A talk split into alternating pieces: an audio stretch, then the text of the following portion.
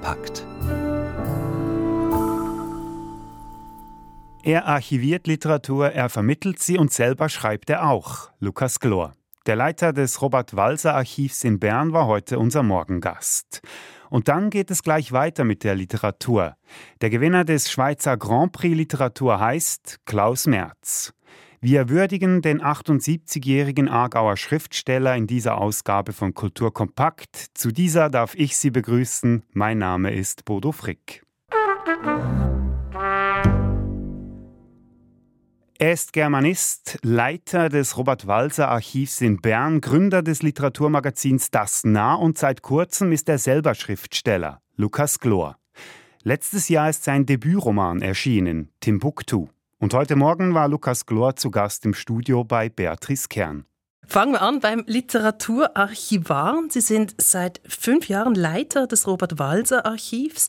Äh, schnell zum Zusammenfassen. Robert Walser, der Bieler Autor, der bekannt ist für seine literarischen Wanderschaften, das Flanieren, der Schriftsteller, der gegen seinen Willen in die Psychiatrie gekommen ist. Was mögen Sie an der Literatur von Robert Walser besonders? Ich glaube, also ganz viel Verschiedenes, muss man sagen. Es ist äh, ein Autor, der, äh, sich, der sich mir nie erschöpft, sozusagen. Also es gibt immer wieder neue Dinge, die ich, die ich entdecke. Was ich ganz besonders liebe, ist, glaube ich, die ganz eigenwillige Art und Weise des Erzählens. Also er hat eine ungeheure, ungeheure Frechheit, auch wie er eben erzählt. Zum Beispiel so diese späten Texte, wo er einfach beginnt, Groschenromane nachzuerzählen mhm. ohne das auszustellen oder so. Und äh, das macht er wirklich wahnsinnig witzig und interessant. Robert Walzer ist vor 68 Jahren gestorben. Was haben Sie da im Archiv heute noch zu, zu tun? Also gibt es da noch was zu archivieren?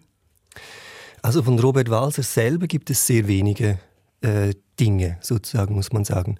Es gibt äh, Manuskripte, ähm, die berühmten Mikrogramme zum Beispiel, diese, die man vielleicht kennt, diese Kleinst- diese kleinen Zettel in Kleinstschrift, wo man äh, am Anfang gemeint hat, es sei eine Geheimschrift und sozusagen Zeichen seines Irrsinns, bis man dann gemerkt hat, nein, das ist einfach eine etwas verschliffene, sehr kleine, Kurrent, sehr klein geschriebene Kurrentschrift und dass man das mit ziemlich viel Übung sehr gut lesen kann. Also man braucht kein Mikroskop dafür?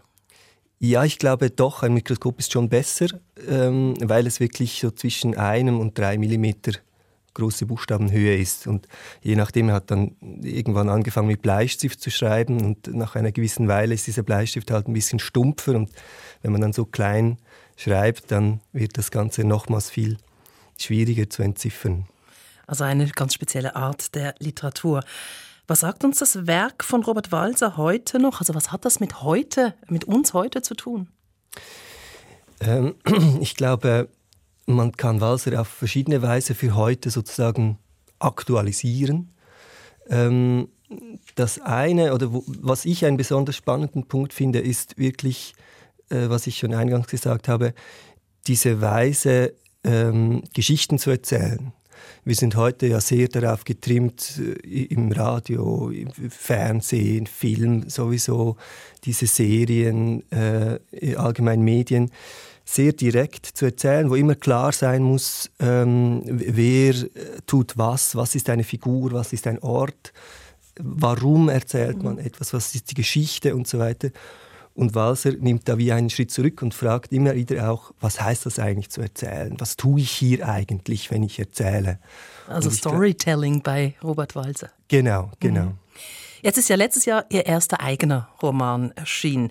Da wären wir jetzt beim Schriftsteller Lukas Glor. Timbuktu heißt dieser Roman.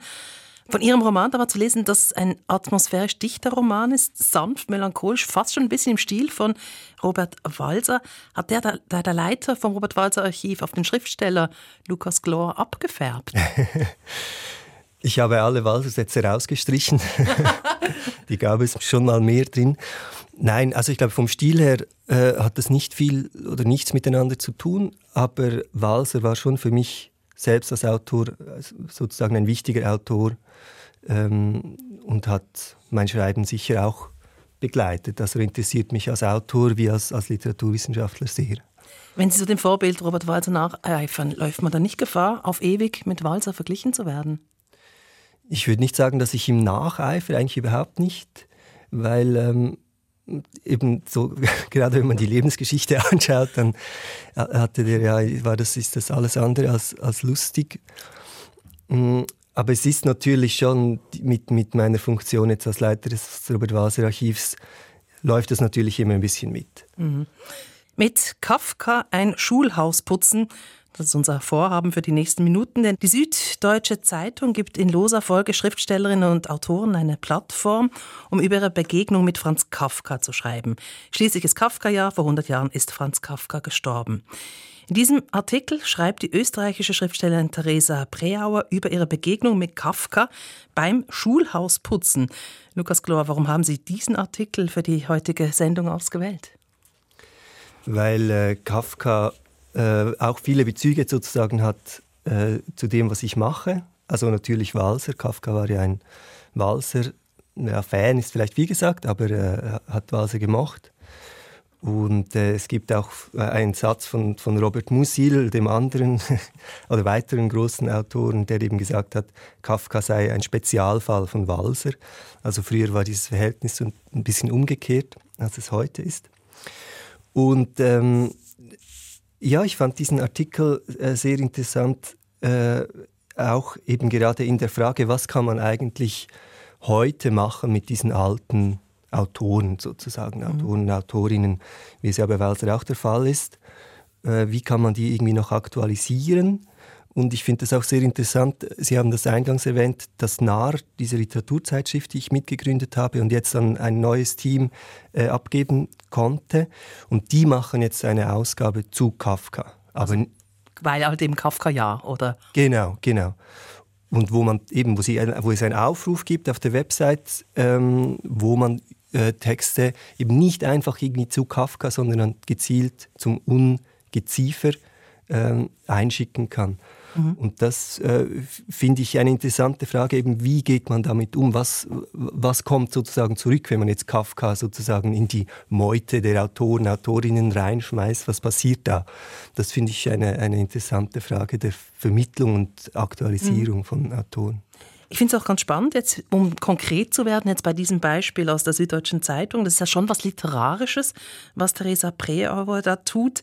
Sie nimmt die Kurzgeschichte auf der Galerie von Franz Kafka und imitiert den. Sie macht einen neuen Text draus. Also bei Kafka beginnt dieser Text so wenn irgendeine hinfällige, lungensüchtige Kunstreiterin in der Manege auf schwankendem Pferd von einem unermüdlichen Publikum, vom peitschenschwingenden, erbarmungslosen Chef monatelang unter Unterbrechung im Kreis rundherum getrieben würde, etc. Und in der Version von Theresa Preauer wird daraus dann das hier wenn irgendeine störrische, unerfahrene Reinigungskraft im Schulhaus mit wiegendem Misch Wischmopp vor einem unermüdlichen Putztrupp von der besenschwingenden, erbarmungslosen Chefin wochenlang ohne Unterbrechung im Kreis rundherum getrieben würde. Also, das ist ja ziemlich direkt übernommen, mit ein bisschen Änderung zu diesem Schulhausputzen. Finden Sie, diese Annäherung ist gelungen? Ich denke, es ist naheliegend. Also, ähm das ist ja das Faszinierende bei, bei diesen Texten, dass sie vor allem äh, interessant sind, weil sie eine gewisse Form bieten. Also es ist so eine, eine Wenn-Dann-Geschichte. Und die kann man sozusagen beliebig füllen. Aber es ist natürlich äh, handwerklich sicher sehr schön gemacht. Äh, und, und für mich war das sehr erstaunlich, wie, wie eben gut das funktioniert, wie man das jetzt einfach in ein Schulhaus packen kann. Das hat mir auch gefallen, diese, diese Details. Es tauchen da diese gelben Plastikhandschuhe auf äh, die ich irgendwie, die sich mir so eingebrannt haben. Das fand ich schon ein ganz witziger Versuch. Ja. Also kann man so machen. Kann man machen. ähm, was hat denn Kafka mit uns heute zu tun? Ja, Kafka, denke ich, äh, ist halt so in der Kultur irgendwie überall greifbar. Also das, ich denke, der hat sich so ein gebürgert äh, in, in, der, in der vor allem deutschsprachigen Kultur, dass, es, ähm, dass er so ein bisschen überall steckt. Und natürlich so diese Bürokratiekritik, diese, also die Fragen nach de, dem Sinn von, von, von Arbeit, von Möglichkeiten, von Zielen überhaupt zu hinterfragen, denke ich, ist etwas Urmenschliches, was immer irgendwo aktuell bleiben wird. Mhm. Vermittlung von Literatur ist ein großes Thema in Ihrem Leben. Das tun Sie im Robert-Walser-Archiv mit Ausstellungen, mit, mit der Archivierung, die Sie da machen, aber eben auch mit dem Literaturmagazin, das Sie gegründet haben, das Nah. Jetzt ganz ketzerisch gefragt, wofür brauchen wir Literatur im Alltag? ja, ich denke, ähm, gute Frage. Also wofür brauchen wir es? Ich denke, es ist ein Medium, wie man den Alltag eben reflektieren kann und wie man den Alltag interessant machen kann. Ähm, es ist ein Ort, an dem man sich Dinge, über Dinge nachdenken kann, wo man spielerisch mit, mit Sachen umgehen kann.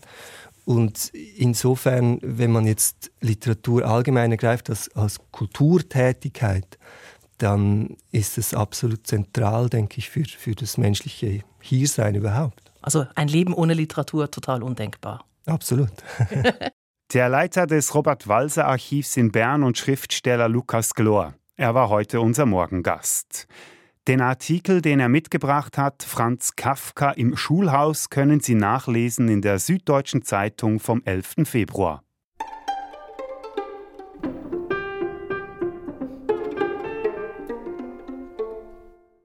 Es sind die höchsten Lorbeeren, die ein Autor oder eine Autorin in der Schweiz für das Gesamtwerk bekommen kann.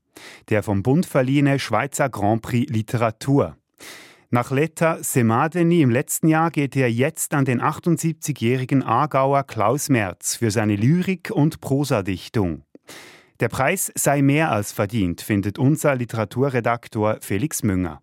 Das Werk von Klaus Merz ist einzigartig in der Schweizer Literatur, sei es in seiner Königsdisziplin der Lyrik oder sei es in den kurzen Prosatexten wie der bekannten Auswanderergeschichte der Argentinier von 2009 Klaus Merz versteht es wie kaum ein anderer, Situationen, Stimmungen oder philosophische Gedanken radikal verknappt und dabei hochpräzise darzustellen.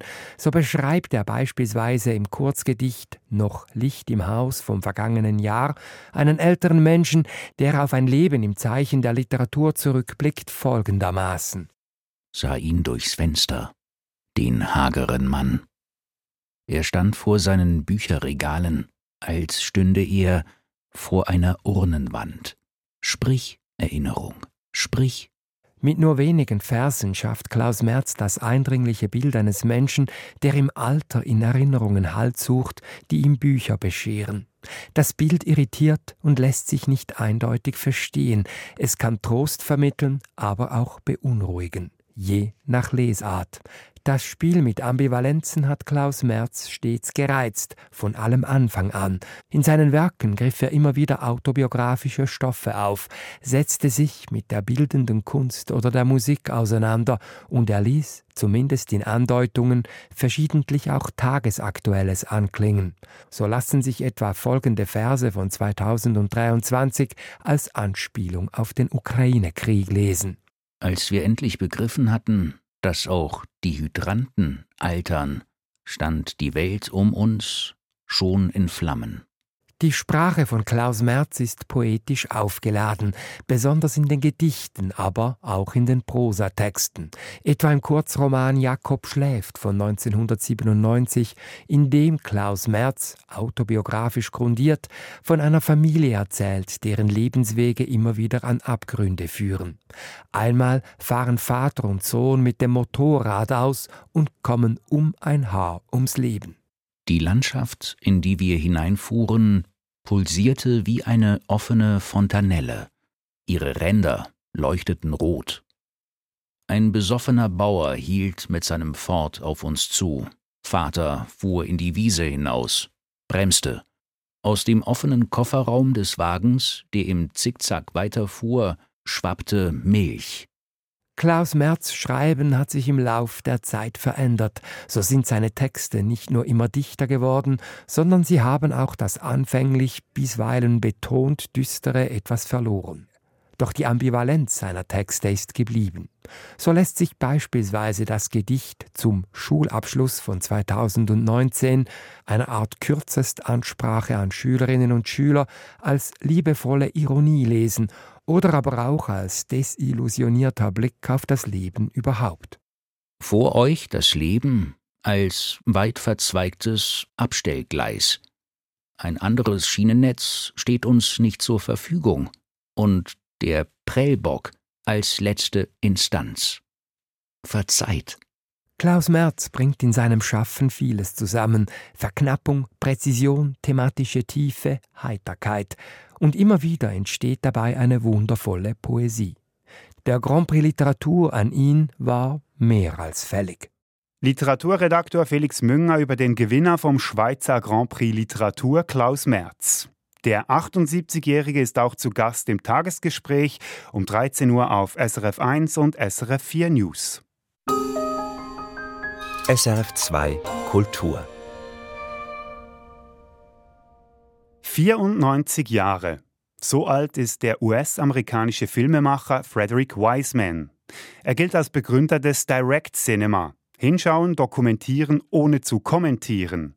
Oft porträtiert er in seinen Filmen Institutionen, zeigt, wie sie funktionieren, wie etwa Krankenhäuser oder Schulen.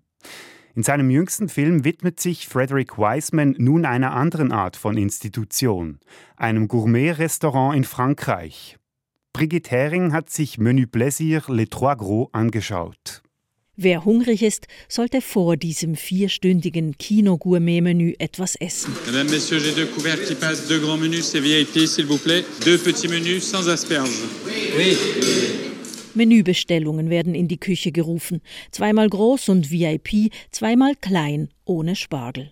Le Bois sans Feuilles heißt das Gourmet-Restaurant, dem sich Wiseman in seinem jüngsten Werk widmet. Vier Kinostunden lang dreht sich alles um die Zubereitung der ausgeklügelten und sündhaft teuren Gourmet-Menüs. Um die Produkte, den Einkauf, die Gestaltung. Es wird diskutiert, geröstet, gekocht, angerichtet. Gousses d'ail. La sauce. Aidon. Lauter wird's nie in dieser Küche, in der etwa 20 Leute arbeiten. Erstaunlich für ein Drei-Sterne-Restaurant. Michel Troisgros und sein Sohn César führen eine ruhige Küche. Der über 80-jährige Familienbetrieb ist vor wenigen Jahren aus der Kleinstadt Rouen auf ein Landgut mitten in lieblichster Landschaft umgezogen. Ein Generationswechsel bahnt sich an. Michel ist dabei, den Betrieb an seinen Sohn César zu übergeben. Der jüngere Sohn Leo führt ein zweites, einfacheres Restaurant ein paar Kilometer weiter. Die Personen und ihre Geschichten lernt man erst nach und nach kennen und ausschließlich durch Gespräche zwischen Protagonisten und Protagonistinnen.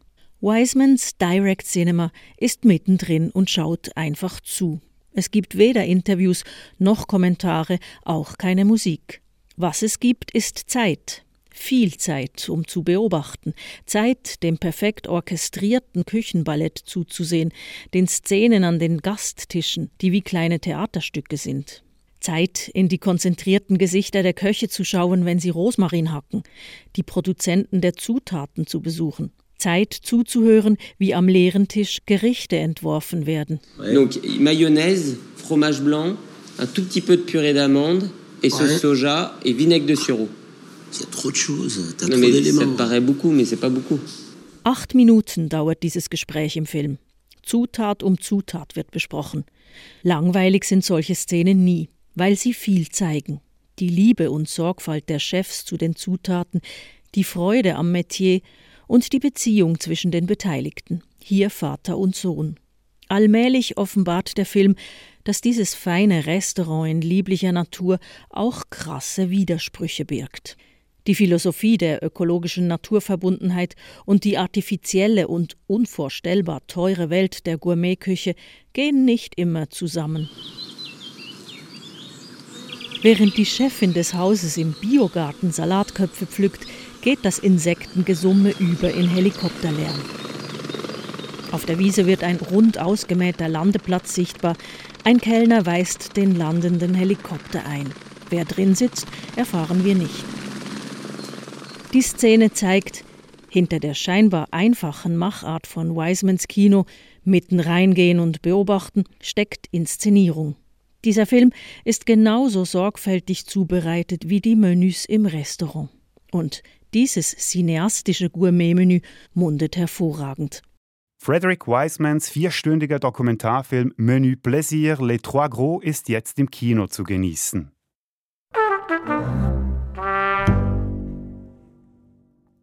Jazz hat unbestritten die Welt verändert. Man denke zum Beispiel an Größen wie Charlie Parker oder Ella Fitzgerald.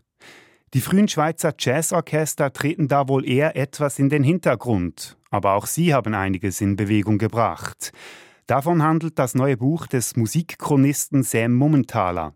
Es heißt Hot Jazz als frühe Popkultur und rückt die ersten Unterhaltungsorchester ins Rampenlicht. Sie seien die Voraussetzung gewesen für die späte Rock- und Popkultur in der Schweiz. Anina Salis hat mit Sam Mumenthaler gesprochen unsere Generation, ich bin so ein 60er-Jahrgang, oder? dort ist Musik allgemein recht wichtig gewesen. Und wir haben schon immer ein bisschen das Gefühl ja, also die Beatbands und so, oder vielleicht mal der Elvis, die haben es erfunden, oder? Und äh, je mehr man sich halt beschäftigt, merkt man, ja, von nichts kommt nichts. Und mich hat interessiert, weiter zurückzuschauen. Und ich denke, ich habe jetzt mit diesem Buch quasi eine Übersicht bekommen, fast über 100 Jahre. Der Jazz ist etwa vor 100 Jahren in die Schweiz gekommen und hat dort sehr viel auch für mich gelernt, also, was da alles schon ist gelaufen ist. Damals, in den 1920ern, drängt der Jazz in die Tanzlokale der Schweiz, wobei der Begriff Jazz weit gefasst wird. Ja gut, Jazz, würde ich sagen, ist alles gesehen, was nicht Klassik ist und vielleicht nicht äh, Schweizer Volksmusik. Ein Sammelbegriff. Klar, man war inspiriert von der angloamerikanischen Musik, also von den, von den schwarzen Vorbildern. Aber das ist bei uns recht europäisiert worden, man könnte auch sagen, verwässert worden. Und eigentlich ist alles unter Jazz gegangen, was einfach nicht in den Traditionen von Europa in war, musikalisch. Zu dieser neuen Musik tanzen, das heißt auch, es ist mehr Bewegung, mehr Körperlichkeit möglich. Und das ist nach dem Ersten Weltkrieg eigentlich ein Bedürfnis gewesen, ganz offensichtlich in den verschiedensten Gesellschaftskreisen zu tanzen, einfach mal die Lasten quasi, die der Krieg mit sich gebracht, abzuschütteln. Eine blühende Szene von Tanzorchestern entsteht zuerst in den Kurorten, wo die ausländische Klientel den neuen Tanzstil fordert. Bald aber fasst der Jazz auch in den Schweizer Städten Fuß.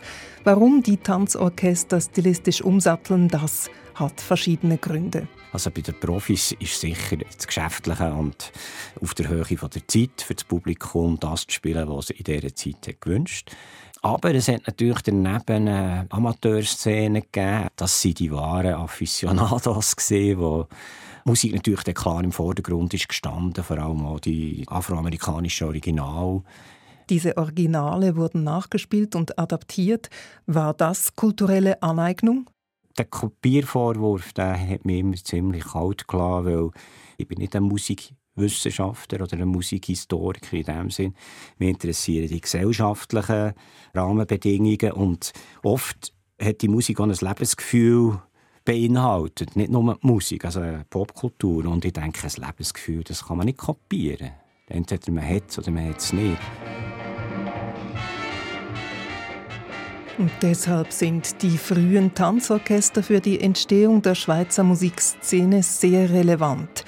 Der Blick zurück zu den Anfängen des Schweizer Jazz lohnt sich, gerade auch weil die Geschichtsschreibung bis jetzt die Unterhaltungsmusik eher vernachlässigt habe, sagt Sam Mumenthaler.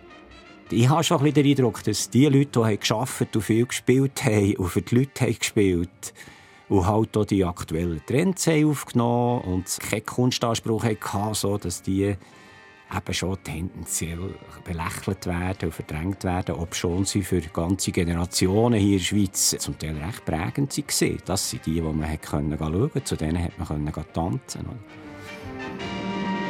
Hot Jazz als frühe Popkultur ist im Zeitglocke erschienen. Buchvernissagen finden Anfang März in Bern, Basel und Zürich statt. SRF 2 Kultur Wer bin ich? Wo möchte ich dazugehören und wo nicht? Diese Fragen beschäftigen uns alle, aber besonders junge Menschen, die ihre Identität und ihren Platz in der Welt noch suchen. Über diesen Wunsch, Teil von etwas zu sein, hat die junge Marie vom Theater Marie nun ein Stück geschrieben. I want to belong and sing a song. Also, ich will dazugehören und ein Lied singen heißt es. Gestern Mittwoch war Premiere in der alten Reithalle Aarau und Fabienne Nägeli war für uns dabei. BFF, HBD, King und Queen, Szene Kids, Gipfelin, Gitarrist, Rappen wie die Band Fantastische Vier. Auf der Bühne Mikrofone, ein Podest, Kleiderständer mit Glitzerklamotten. An der Wand die Songzeilen, mittendrin fünf Jugendliche. Karaoke-Party ist angesagt. Oder ist alles nur ein Traum? Jedenfalls sollen alle etwas zeigen, sich vorstellen. Ich heiße Marielle. Ich könnte auch einen anderen Namen haben. Ich habe mir den Namen nicht ausgesucht, aber er gehört trotzdem zu mir. Man kann sich nicht alles aussuchen. Du wirst einfach in etwas hineingeboren. Und bang, musst irgendetwas mit dem Leben anfangen. Alle wollen wissen, wer du bist, als ob es nicht schon genug wäre, einfach sein. Marielle mag es allein zu sein, will aber nicht ausgeschlossen werden. Ich möchte nicht auffallen, aber doch gesehen werden. Ich werde nicht gerne nach meiner Meinung gefragt. Was hörst du so für Musik? Die Frage gibt mir immer schwitzige Hand und ich weiß nicht, was antworten. Musik ist zentral für viele Menschen, um sich zu definieren. Die fünf Jugendlichen in der Inszenierung erzählen durch Karaoke-Songs, wer sie sind, wie sie gesehen werden wollen und sie versuchen so ihre Stimme zu finden. Zum Beispiel Sam. Er ist meist völlig enthusiastisch, manchmal aber fühlt er sich lost, verloren. Dann träumt er sich weg mit Somewhere Over the Rainbow. Anders Vanya. Statt über sich will sie lieber über einen Freund erzählen. Mit Sonnenbrille und Baseballmütze tanzt und rappt sie. Out with my bros, I feel like I belong. I feel like I'm part of something bigger, you know? makes me feel worthy. Wenn sie mit ihren Kumpels unterwegs sei, habe sie das Gefühl, dazu zu gehören. Im Laufe des Songs kippt ihre Coolness. Sie strauchelt, muss aufgefangen werden. Ist sie allein, dann kommen Unsicherheit und Angst. Angst. Vor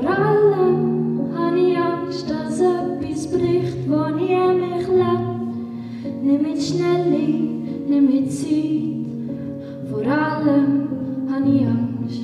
Angst hat auch Elle, Angst zu versagen. Sie ist Influencerin, zielstrebig, perfektionistisch, denkt alles sei ein Wettbewerb, übt ihren Song und scheitert.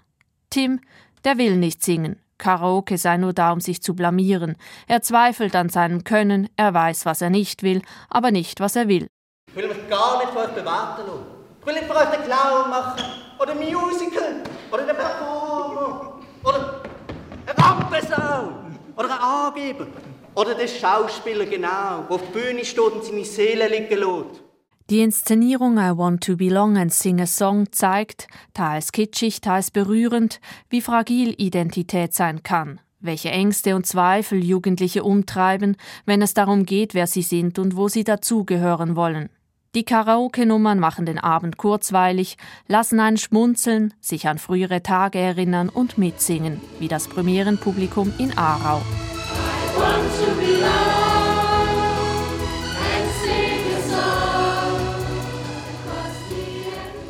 Fabienne Nägeli zur Premiere von I Want to Belong and Sing a Song der jungen Marie in der alten Reithalle Aarau. Und das war es für den Moment aus Kultur und Gesellschaft. Mein Name ist Bodo Frick und ich bedanke mich für das Interesse. Kultur kompakt.